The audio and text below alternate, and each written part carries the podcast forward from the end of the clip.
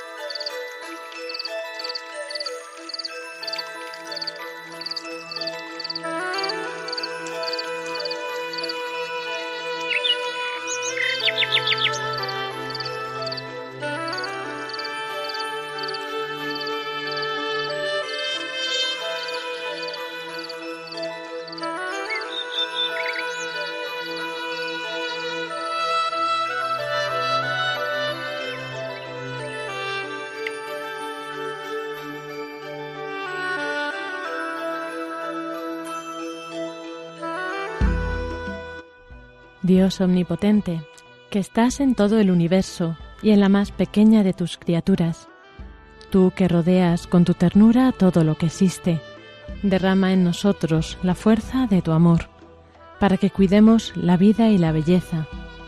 Inúndanos de paz, para que vivamos como hermanos y hermanas sin dañar a nadie.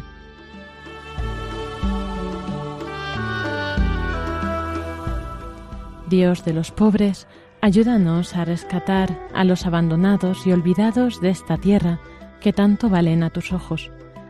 Sana nuestras vidas para que seamos protectores del mundo y no depredadores, para que sembremos hermosura y no contaminación y destrucción. Toca los corazones de los que buscan solo beneficios a costa de los pobres y de la tierra. Enséñanos a descubrir el valor de cada cosa, a contemplar admirados a reconocer que estamos profundamente unidos con todas las criaturas en nuestro camino hacia tu luz infinita. Gracias porque estás con nosotros todos los días. Aliéntanos, por favor, en nuestra lucha por la justicia, el amor y la paz.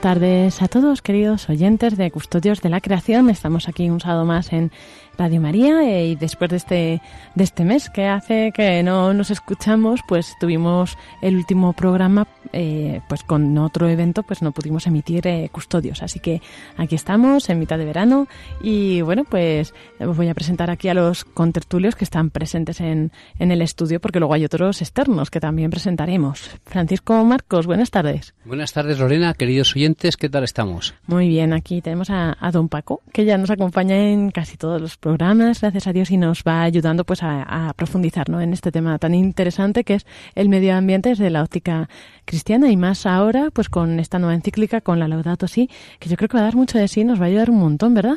Sí, la, la, encíclica ya hemos hablado un poco de ella antes de que saliera. El otro día dedicamos un primer programa con unas personas muy muy interesadas en el tema. Vino Emilio Chubieco, estuvo María Ángeles, estuvo Javier Cendra y hoy pues dedicaremos un poquito el programa también a ellos, luego tendremos también lo de Santa Teresa. y, bueno, Francisco Marcos, que es eh, profesor en la Universidad Politécnica de, de, Madrid y bueno, pues también trabajando en temas relacionados. Tenemos hoy aquí una invitada especial que bueno, nos visitó hace, pues yo creo que a principios de curso más o menos. Michelle, buenas tardes.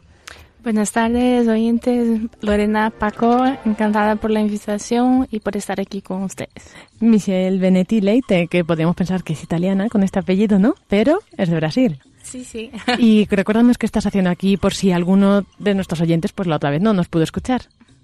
Pues estoy estudiando el doctorado en la Universidad Rey Juan Carlos con Pablo Martínez uh y bien todo ese tiempo aquí en Madrid también aprendiendo mucho y ahora a finales de agosto ya regreso a mi país. Bueno, pues encomendamos también para que puedas finalizar, ¿no? También este último periodo de tu tesis y luego que cuando vuelvas a la defensa esperamos contar contigo y que vengas a contarnos. ¿Qué tal? ¿Vale? Sí, sí. pues ya con esto vamos a pasar al editorial y pues comentar que también pues tendremos a, Iván Renilla que nos trae las fundaciones de Santa Teresa ya para ya casi finalizando este año teresiano y pues seguimos eh, viendo pues esas fundaciones y su entorno natural.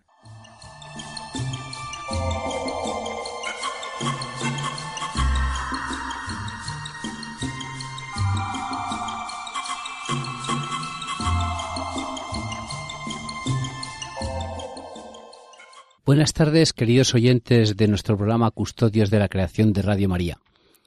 Como nada ser menos, este editorial tiene que ser dedicado a nuestra gran encíclica, la encíclica que un papa dedicado a la naturaleza y de la que vamos a hablar en este programa y probablemente también en algún programa más el curso próximo. La encíclica del Papa Francisco está llena de enseñanzas, está llena de cariño y admiración por toda la naturaleza. Pero como él ha dicho varias veces, no es una encíclica solo de la naturaleza, sino que es una encíclica social, con repercusiones sociales está llena de citas a los últimos papas, tanto a San Juan Pablo II como a Benedicto XVI. Y también cita a grandes eh, figuras, grandes santos de la Iglesia Católica, sobre todo a San Francisco de Asís, como es lógico, a Santa Teresita, a San Juan de la Cruz, a los grandes santos que han escrito sobre la naturaleza. Es una encíclica un poquito larga, pero que sin embargo recordamos a ustedes que es una lectura aconsejada para este verano. No la quieran leer de golpe. Cómprenla o imprímanla, se puede bajar de internet fácilmente de muchas páginas web. Imprímanla y dicen, bueno, pues es que es muy larga, ¿qué puedo leer? Pues yo les recomiendo que lean cuatro cosas. Los diez primeros puntos del principio, luego que lean lo que hace referencia a la conversión ecológica, que también es muy bonito, Luego lo que hace referencia a la Eucaristía y el centro de la vida cristiana. Y por último lo que habla al final de la Virgen María y de San José. Y yo creo que si se animan a leer esto, luego leerán lo del medio que es muy enjuicioso. Es una encíclica que ha sido además eh, valiente, porque el Papa es valiente, hace unas afirmaciones que a lo mejor a algunos les pueden resultar un poco chocantes, pero llenas de valentía. Esta encíclica ha tenido algunas críticas, siempre va a haber críticas, ¿no? Pero esta encíclica, las críticas han sido curiosamente de sectores que de alguna manera hasta ahora pues apoyaban a la Iglesia y que han dicho que esta encíclica pues les parece una encíclica muy moderna, eh, muy llena de citas un poco demasiado modernas, ¿no? Mm, yo pienso que no. Sencillamente el Papa ha puesto las cosas en su sitio y hay algunos que no les gusta que, pues, se pongan las cosas en su sitio, pero es que el Papa tiene que reflejar pues lo que han reflejado todos los papas y lo que ha reflejado la Iglesia Católica desde San Francisco de Asís, por San Juan de la Cruz, por Santa Teresa, por Santa Teresita, por San Ignacio de Loyola, por San Juan Pablo II, por Benedicto XVI, por Juan XXIII. Pues nada, un buen verano, que ustedes disfruten este verano en la playa, en la montaña, disfruten de la naturaleza, alejados de la ciudad, inmersos en esa obra creadora de Dios y busquen un ratillo para leer la encíclica. Buen verano para todos.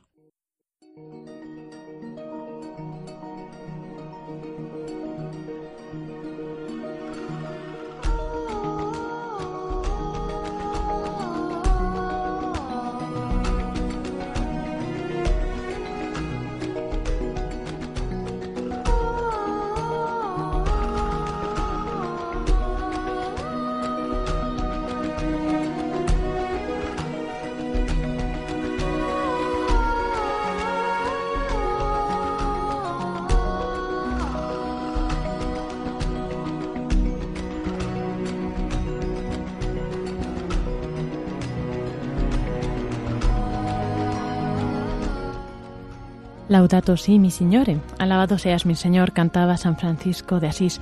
En ese hermoso cántico nos recordaba que nuestra casa común es también como una hermana, con la cual compartimos la existencia y como una madre bella que nos acoge en sus brazos. Alabado seas mi Señor por la hermana, nuestra madre tierra, la cual nos sustenta y gobierna y produce diversos frutos con coloridas flores y hierbas. Y así es como comienza esta encíclica en su primer punto de Laudato Si. Y bueno, pues en el programa de hoy, en el, como comentábamos, ¿no? al inicio, que el programa especial fue, el pasado fue un especial que hicimos con varios especialistas en el tema, varios católicos que trabajan en distintos ámbitos de, de medio ambiente, de educación ambiental. Y hoy pues vamos a hacer como también una pequeña introducción, una breve introducción ya para dar inicio a estos programas que queremos hacer especiales sobre la encíclica, ir tratándolos. Y durante este siguiente curso que comenzará ya hacia septiembre, ¿no? Con la programación nueva en Radio María. Y bueno, pero ahora que acaba de salir, pues no queremos dejar de, de introducirla, ¿no? Y de tratar esta encíclica. Sí, es una, es una, encíclica, es una encíclica que, como hemos comentado en el editorial, mm, no solo tiene sentimientos ecológicos y un cariño y respeto por la casa común, que es la tierra, sino que el Papa ha repetido varias veces, el Papa Francisco, que es una encíclica eminentemente social es para algunos eh, críticos de la encíclica, críticos en sentido bueno, es una continuación de la Rerum Novarum actualizada. Para otros es una tanda de ejercicios espirituales dada por un jesuita en el siglo XXI. Porque realmente si vemos la estructura de la encíclica, pues recuerda un poco a la estructura de los ejercicios espirituales de San Ignacio. Eh, San Ignacio decía que el hombre es creado para alabar, dar reverencia y glorificar a Dios. Y la encíclica lo que hace es empezar por una alabanza, una reverencia y una glorificación a Dios. Pero va más allá, porque a Juan Pablo II y a, a San Juan Pablo II y a Benedicto XVI se les había pensado que ellos, algunos han dicho que no se habían ocupado de la naturaleza, lo que no es para nada cierto. Para remarcarlo, el Papa Francisco en los primeros capítulos lo que hace es citar tanto a Juan, San Juan Pablo II como a Benedicto XVI. Hay una cita muy bonita que hace el Papa Francisco en la cíclica a Benedicto XVI. Y dice lo siguiente. El Papa Benedicto nos propuso reconocer que el ambiente natural está lleno de heridas producidas por nuestro comportamiento irresponsable. También, decía Benedicto XVI, el ambiente social tiene sus heridas, pero todas ellas se deben en el fondo al mismo mal, es decir, a la idea de que no existen verdades indiscutibles que guíen nuestras vidas, por lo cual la libertad humana no tiene límites. Se olvida que, entre comillas, dice el Papa Benedicto XVI, el hombre no es solamente una libertad que se crea por sí solo. El hombre no se crea a sí mismo. Es espíritu y voluntad, pero el hombre también es naturaleza. De esta manera, Benedicto XVI, con paternal preocupación, nos invitó a tomar conciencia de que la creación se ve perjudicada donde nosotros mismos somos las últimas instancias, donde el conjunto es simplemente una propiedad nuestra y el consumo es sólo para nosotros mismos. Y aquí ya es eh, muy claro el Papa Francisco porque añade, el derroche de la creación comienza cuando o donde nosotros no reconocemos ya ninguna instancia por encima de nosotros, sino que solo nos vemos a nosotros mismos. En, las críticas a, los ecologistas y al ecologismo se distinguen siempre dos, dos teorías. La teoría del antropocentrismo y la teoría del biocentrismo. El antropocentrismo preconiza que el centro de todo es el hombre, pero llevado a sus últimas instancias, si el centro de todo es el hombre, puede explotar la naturaleza como le da la gana.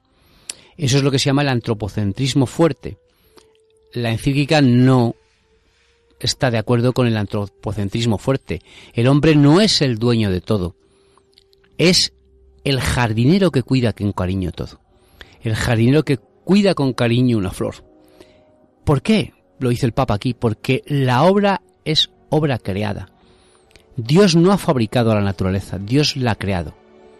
La ha hecho con mimo, la ha hecho con cariño, para que ustedes, nuestros oyentes, y todos los que no nos oyen también disfrutemos de ella.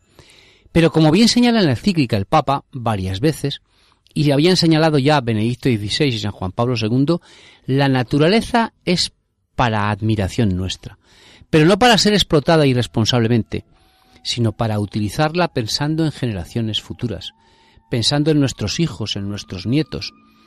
Los ingenieros de Montes teníamos una frase muy bonita, que ahora le llaman desarrollo sostenible. Hace 200 años los ingenieros de Montes españoles hablábamos del desarrollo perdurable una palabra preciosa, ¿no? Y es que aprovechábamos un monte de forma perdurable, ahora dirían sostenible. Aprovechábamos el monte, pero haciendo que ese monte, dentro de 40, 50, miles de años, siguiera estando allí. El ejemplo de ello es la dehesa. Ustedes van a las dehesas salmantinas, que tienen 300 años de explotación, unos lugares bellísimos. El hombre había vivido en consonancia con la naturaleza. A continuación, el Papa, en esta encíclica, habla de las heridas que el hombre ha hecho en la naturaleza. Y el Papa se refiere a algunas heridas concretas, heridas que ha hecho, que hace y que podemos hacer sobre el agua, contaminar las aguas, sobre la atmósfera, llegar a la atmósfera de ruido, de mal olor, de gases contaminantes o también sobre los suelos. El hombre en su actividad debe respetar la obra creada por Dios. ¿Y ese respeto qué quiere decir? Ese respeto quiere decir dos cosas. Primero, cuando tú tienes una mujer, la respetas, ¿no? Nosotros en el catolicismo, pues, respetamos a nuestra mujer o a nuestro marido. Nuestro marido no es un objeto que vamos a usar, ni nuestra mujer es un objeto que vamos a usar. Pues igual que nosotros respetamos a nuestro marido y a nuestra mujer y respetamos a nuestros hijos porque lo queremos, también tenemos que respetar la naturaleza. Pero es que el Papa va más allá. Es que también debemos respetarla por, y digo entre comillas, motivos egoístas. Porque es que la naturaleza tiene sus leyes. Y como no las respetemos, los perjudicados seremos nosotros, serán nuestros hijos, será el género humano. El cambio climático, del cual habla el Papa con, tranquilidad y citando a autores eh, de reconocida solvencia científica, el cambio climático puede alterar nuestra vida, puede provocar grandes catástrofes y el cambio climático puede estar provocado por la emisión de gases de efecto invernadero. Y esa emisión de gases nosotros no podemos evitar que un volcán eche CO2 en la atmósfera, pero sí podemos evitar que nuestros coches contaminen lo menos posible. Podemos ir en coches, pues en vez de ir de uno en uno, pues meter un coche, compartir el coche con los demás o usar un transporte público. El Papa en algunas partes de la encíclica es, como buen jesuita, muy clarito y da hasta mm, como ejemplos pequeños de cómo conservar nuestra naturaleza a nuestros nietos. Dice, bueno, pues apagamos la luz cuando salimos de una habitación. ¿Para qué vamos a dejar una luz encendida? Cuidamos las cosas con cariño. Cuando nos lavamos, pues por ejemplo, no, no derrochar agua. Claro, nosotros en Madrid, pues derrochamos mucha agua porque el agua es muy barata. Pero hay algunos sitios del mundo que el agua que es muy cara. En algunas zonas de España, si ustedes van en verano a lo mejor a Baleares, un litro de agua es más caro que un litro de Coca-Cola. Y eso está ya pasando en más sitios del mundo. ¿Por qué? Porque el agua es un, un recurso, es decir, un bien escaso. No podemos coger el agua y derrocharla. El agua es un bien que Dios nos ha regalado. Esta encíclica también está llena de frases referentes a la belleza, a la belleza de la naturaleza. Pero habla de algo más, habla de la solidaridad. Dice la encíclica, ya no puede hablarse de desarrollo sostenible sin una solidaridad intergeneracional. Cuando pensamos en la situación en que se deja el planeta a las generaciones futuras, entramos en otra lógica, la del don gratuito que recibimos y comunicamos. Porque la naturaleza es un don gratuito que Dios nos ha regalado. El Papa habla de la gratuidad. La naturaleza se nos ha dado gratis. Podemos salir gratis al campo. Vamos con nuestro coche. Es muestra del amor de Dios, del amor infinito de Dios. Y dice el Papa, si la tierra nos es donada gratis, ya no podemos pensar solo desde un criterio utilitarista, de eficiencia y de productividad para el beneficio individual. Tenemos que pensar en un criterio intergeneracional. Ahora, la encíclica no solo se queda ahí. La encíclica se adentra en las grandes tradiciones cristianas. Cita una frase, una poesía preciosa de San Juan de la Cruz que les recomiendo que lean. Y luego tiene una cita muy bonita para los amantes de la Eucaristía. Dice el Papa, la Eucaristía es el centro del todo. El altar del mundo. En la Eucaristía, lo creado encuentra su mayor elevación. La gracia, que tiende a manifestarse de modo sensible, logra una expresión asombrosa cuando Dios mismo, hecho hombre, llega a hacerse comer por su criatura. El Señor, en el colmo del misterio de la encarnación, quiso llegar a nuestra intimidad a través de un pedazo de materia. No desde arriba, sino desde adentro, para que en nuestro propio mundo pudiéramos encontrarle a Él. En la Eucaristía ya está realizada la plenitud, y es el centro vital del universo. Es el foco desbordante de amor y de vida inagotable. Continúa el Papa hablando maravillas de la Eucaristía. Unido al Hijo encarnado presente en la Eucaristía, todo el cosmos da gracias a Dios. En efecto, la Eucaristía es de por sí el mayor acto de amor cósmico. Sí, cósmico, porque también, cuando se celebra sobre un pequeño altar de una iglesia en el campo, la Eucaristía se celebra, en cierto sentido, sobre el altar del mundo. Esta frase final no es de Papa Francisco, sino que es de papas anteriores. Y recoge realmente la papa la, cita de un gran de un gran hombre jesuita, Taylor de Chardin, y les recomiendo otro libro para el verano que es Eucaristía sobre el mundo. Es un libro cortito, más cortito incluso que la encíclica, muy bonito, muy bonito, donde Taylor de Chardin cuenta, por ejemplo, las anécdotas, este jesuita, de las Eucaristías que ha celebrado en la naturaleza. Algunos, algunos de sus hijos estarán en campamentos ahora, celebrando la Eucaristía en esos parajes. Yo tuve la suerte de estar en el campamento de, una institución católica, de la milicia de Santa María, en pleno monte, ¿no? Celebrando la Eucaristía en un lugar precioso, ¿no? Y entonces decía el monitor que dirigía al jefe de campamento, estos muchachos, estos jóvenes, siempre se acordarán de este lugar y de la Eucaristía. Porque la Eucaristía es, como dice el Papa, el centro de nuestra vida. Fíjense ustedes, o sea, la, eh, ¿quién se podría pensar que en una encíclica tan ecológica se fuera a hablar de la Eucaristía? Pues sí. La encíclica va más allá, porque no solo habla de la Eucaristía. La encíclica afirma rotundamente que nosotros estamos cometiendo pecados contra la naturaleza. No lo dice de esa manera tan fuerte como lo diga yo, pero se sobreentiende, porque no estamos respetando una obra creada. Esto ha sido mm, parte de las críticas que la encíclica ha, tenido por algunos, algunos sectores muy, muy del sector utilitarista que piensan que podemos explotar todo porque nos da la gana. Y eso no se debe hacer. Y Juan Pablo II ya lo había señalado y Benedicto XVI, pero el Papa Francisco lo ha señalado con mucha más fuerza. Sigue diciendo el Papa, la Eucaristía une el cielo y la tierra, abraza y penetra todo lo creado. El mundo que salió de las manos de Dios vuelve a Él en feliz y plena adoración. Una palabra que aparece mucho en la encíclica es la palabra alabanza y la palabra adoración. ¿Por qué? Bueno, esto es fácil de entender. El Papa Francisco es un Papa jesuita. Y para los jesuitas, para San Ignacio de Loyola, el hombre es creado para alabar, dar reverencia y glorificar a Dios. Eh, nos acompaña en este programa una, una amiga mía sostatiana. Y también el Papa no cita al fundador de Sostat, al padre José Kentenich. Este hombre, un hombre que vivió en pleno siglo XX, un profeta auténtico, hablaba del hombre mecánico y el hombre orgánico.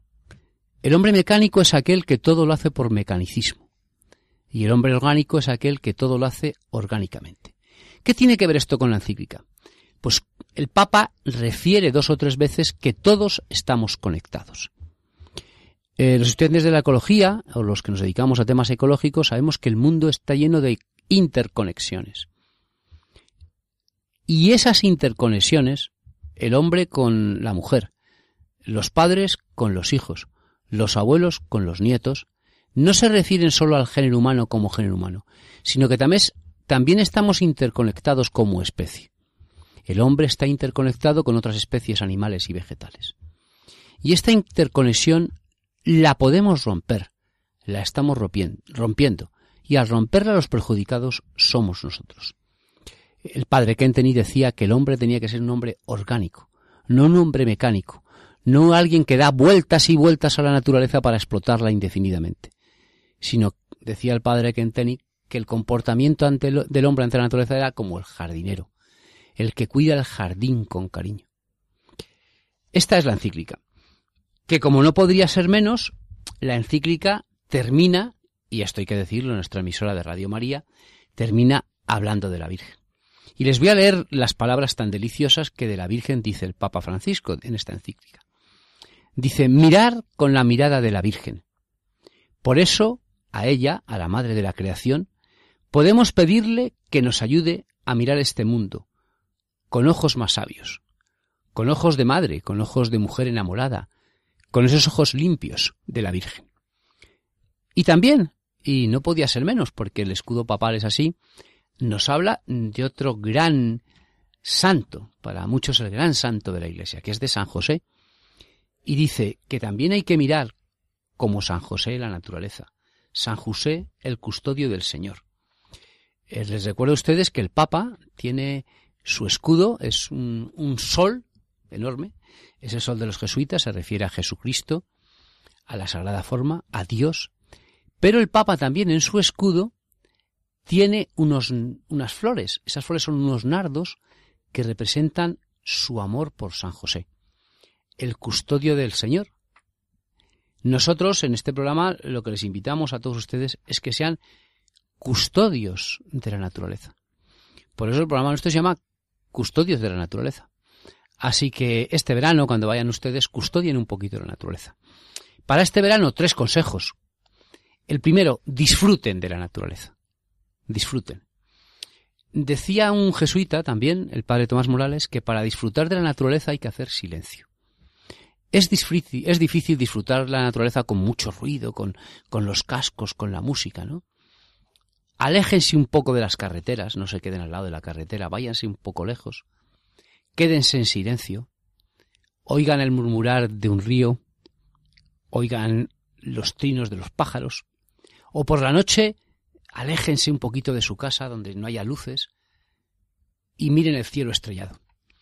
Decía un laico español, eh, Abelardo de Armas, que aún vive, que cada guiño de la estrella es Dios que les dice te amo, te amo, te amo. El segundo consejo, pues que ustedes esa naturaleza no la ensucien. Cuando vayan a la playa, por favor, si son tan amables, no tiren las cosas recójanlas. Si van de una caminata, de una marcha por la sierra, pues no lo tiren, métanlo en la mochila en una bolsa de plástico y así la sierra está limpia. Y la tercera, que es la más, el consejo más bonito que yo puedo darles, es el consejo del Papa. Alaben a Dios en la naturaleza. Que la naturaleza sea un lugar de alabanza de Dios. No solo que reflexionen, sino que hagan oración. Que piensen esta maravilla que Dios nos ha regalado es para que nosotros la disfrutemos, pero también tenemos la responsabilidad de conservarla para nuestros hijos, para nuestros nietos.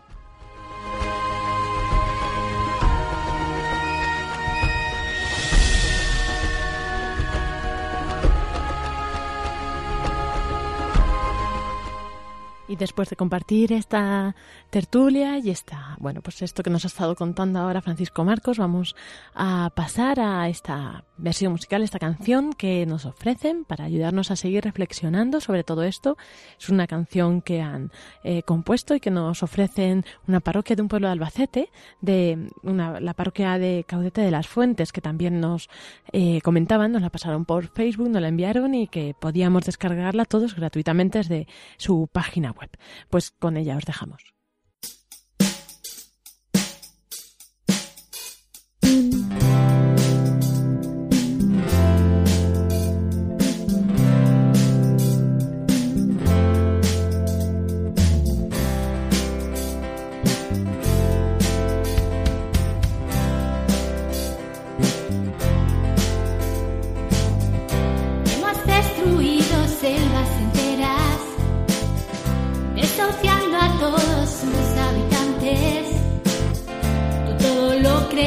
y no te entregaste puro. Oh, hemos convertido agua en desierto, hemos reducido el bosque a cenizas. Tú todo lo crees.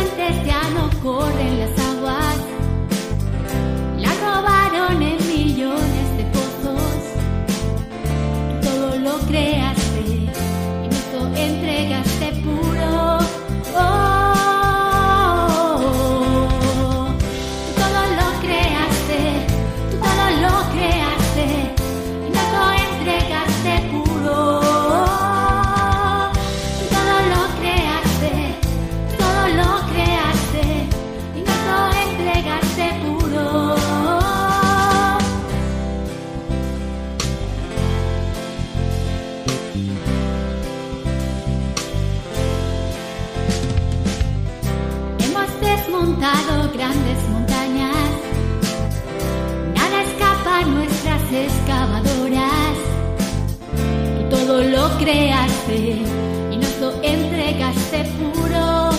Oh. Muchas aves mueren en una jaula y otras contra cables rompen sus alas. Tú todo lo creaste y nos lo entregaste puro.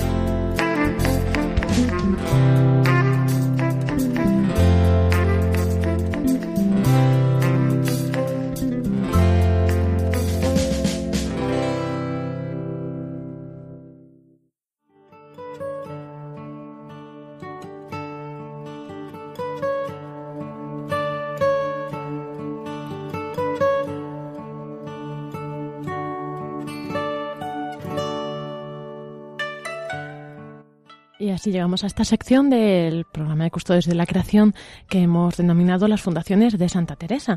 En esta sección, como siempre, Iván Renilla nos va trayendo, pues, eh, nos va acercando a esas fundaciones que fue haciendo Santa Teresa y pues nos acerca desde esta la perspectiva que tratamos en este programa, que es desde la perspectiva ambiental, de esos entornos naturales. Y bueno, pues él viene a, explicarnos cómo son eh, pues esos eh, lugares donde Santa Teresa estuvo, ¿no? Caminando. Entonces, esto también nos ayuda a ponernos en situación y, poder imaginarnos más de cerca, ¿no? Como lo que ella contempló, lo que vieron también sus ojos y lo que le llevó en cierta manera a crear en estos lugares, ¿no? Las fundaciones. Pues con él os dejamos a continuación.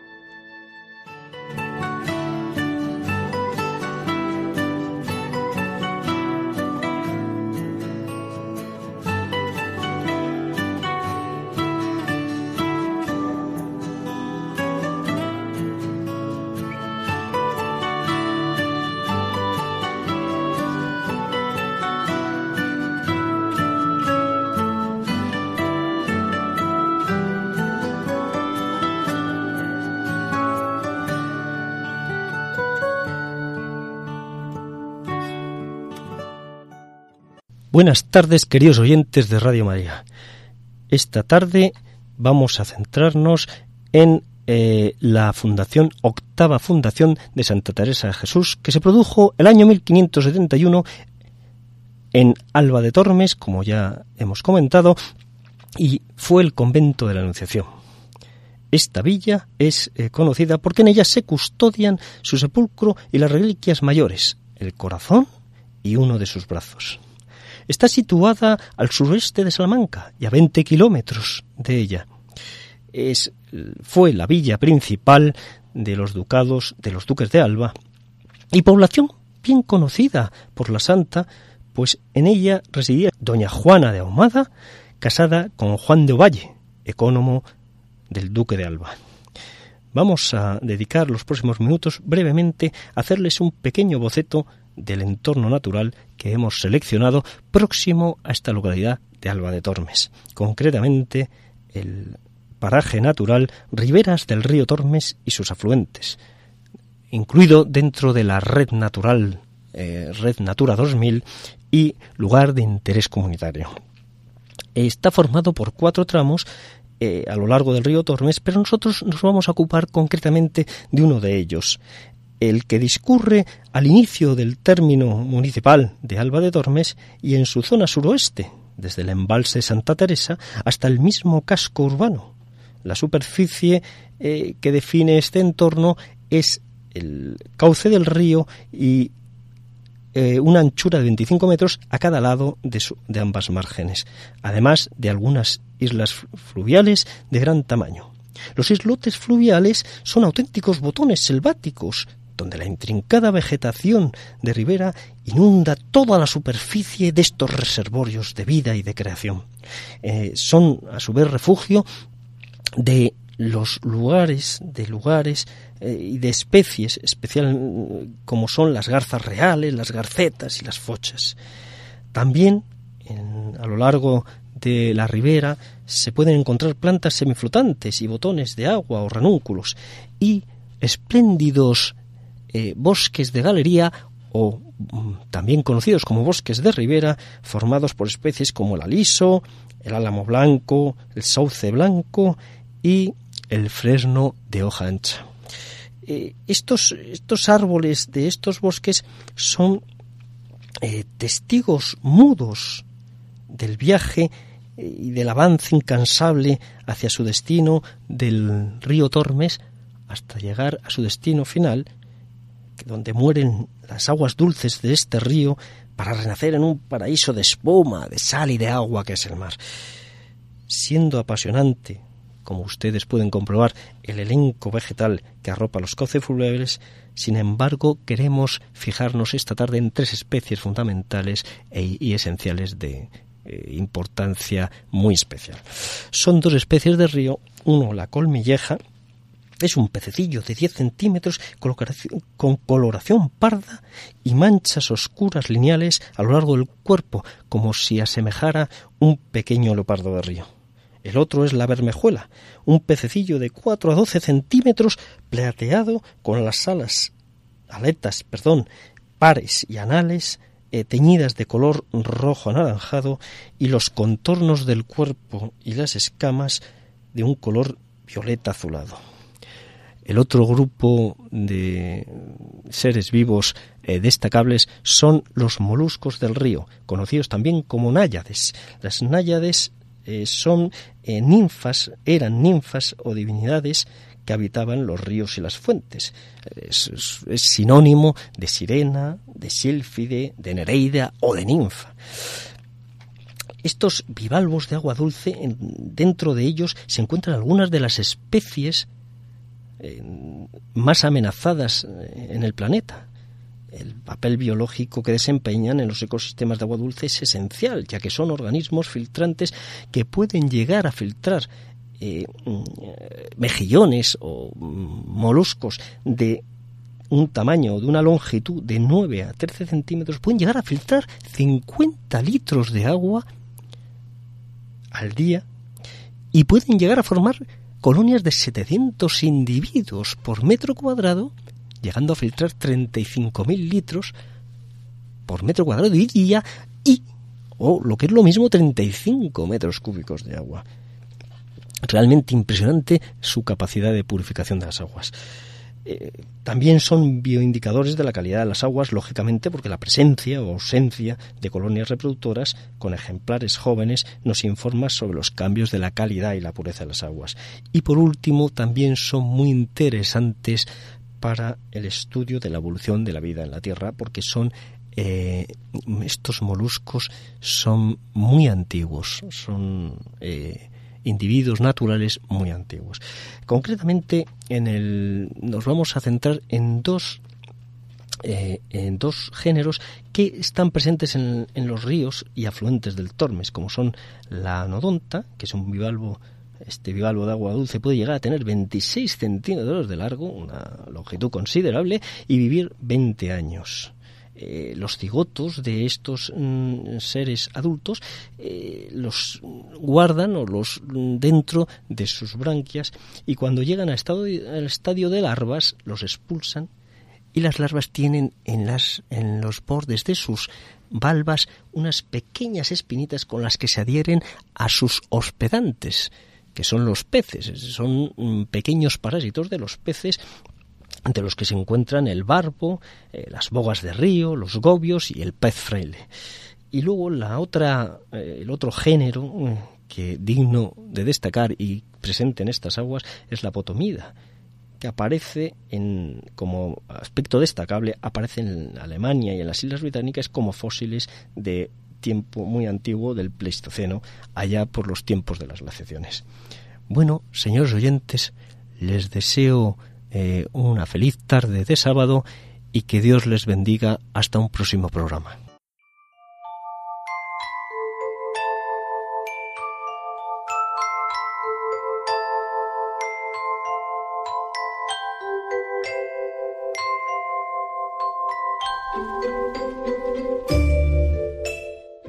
Y hasta aquí nuestro programa de Custodios de la Creación en Radio María. Esperamos que hayáis disfrutado de este programa, de los contertulios, de pues de tanto que se ha compartido aquí, ¿no? De esta nueva encíclica que ahora pues nos abre tanto camino por descubrir y por profundizar en, bueno, pues esto que intentamos también desde hace un par de años que lleva este programa, pues transmitir, pues ahora con este apoyo, este, este ayuda que nos proporciona el Papa, pues iremos poco a poco profundizando. Gracias a, don Francisco Marcos, a Paco, por estar aquí. Es un placer estar con ustedes. Gracias a Michelle por visitarnos. Gracias, encantada. A las intervenciones que hemos tenido durante el programa, los que han colaborado con nosotros también con eh, esta canción que han, han hecho ahora pues con motivo de la nueva encíclica. Y bueno, pues dentro de 15 días, si Dios quiere, eh, estaremos aquí nuevo a las 5 de la tarde en una nueva edición. Nos despedimos, pues, eh, como siempre hacemos, ¿no? Con el cántico al hermano Sol de, San Francisco de Asís y ahora, pues, con más motivo, ¿no? De este Laudato Si, que es el que eh, le da nombre.